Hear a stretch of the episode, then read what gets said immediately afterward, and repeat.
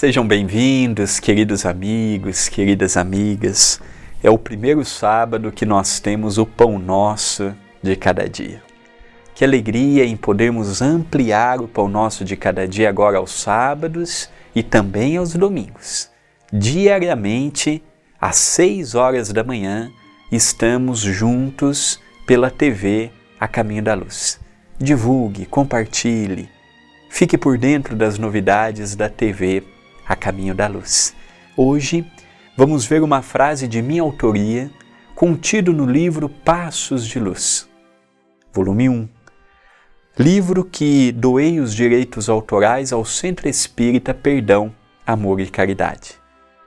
A frase está inserida no capítulo 36, Fazer o bem constantemente. Só pelo tema do capítulo já é sugestivo.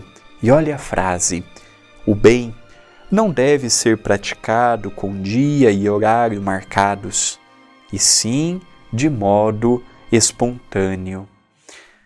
Quando nós falamos de bem, quando nós falamos de ajuda ao semelhante, de ajuda ao familiar, de ajuda a um amigo ou desconhecido, nós estamos fazendo e falando de uma ação que, na verdade, o grande beneficiado, a grande beneficiada é aquele ou aquela que pratica.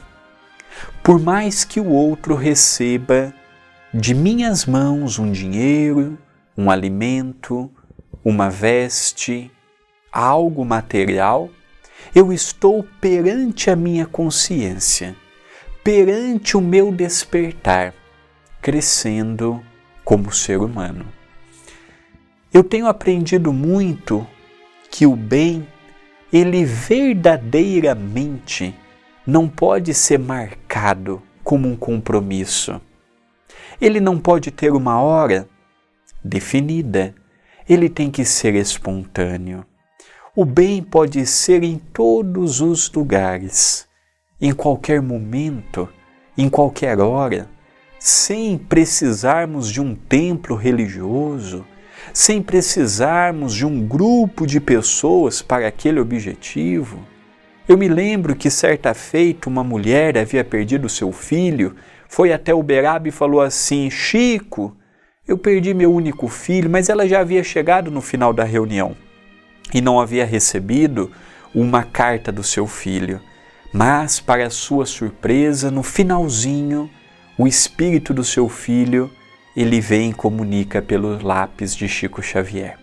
E ele diz para a mãe: Mãe, eu tenho te acompanhado. Era uma senhora de Porto Alegre, no estado do Rio Grande do Sul. Eu tenho visto que quase diariamente a senhora leva cinco rosas ao meu túmulo Faça diferente, mãe.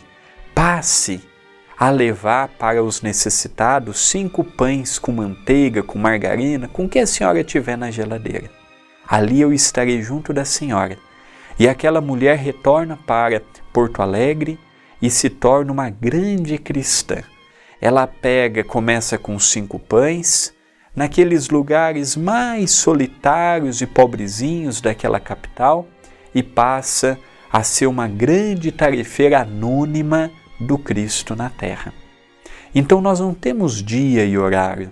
Nós podemos começar com um pão, nós podemos começar com um agasalho, nós podemos começar com uma cesta básica, nós podemos começar com coisas pequenas, mas precisamos urgentemente começar.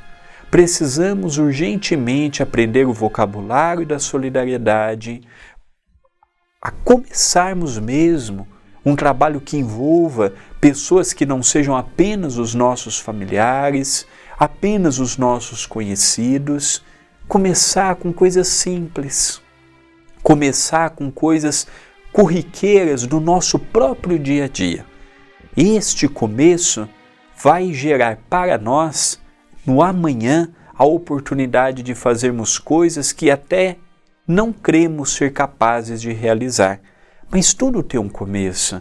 E o convite que eu te faço no sábado, que eu faço hoje, é comece agora.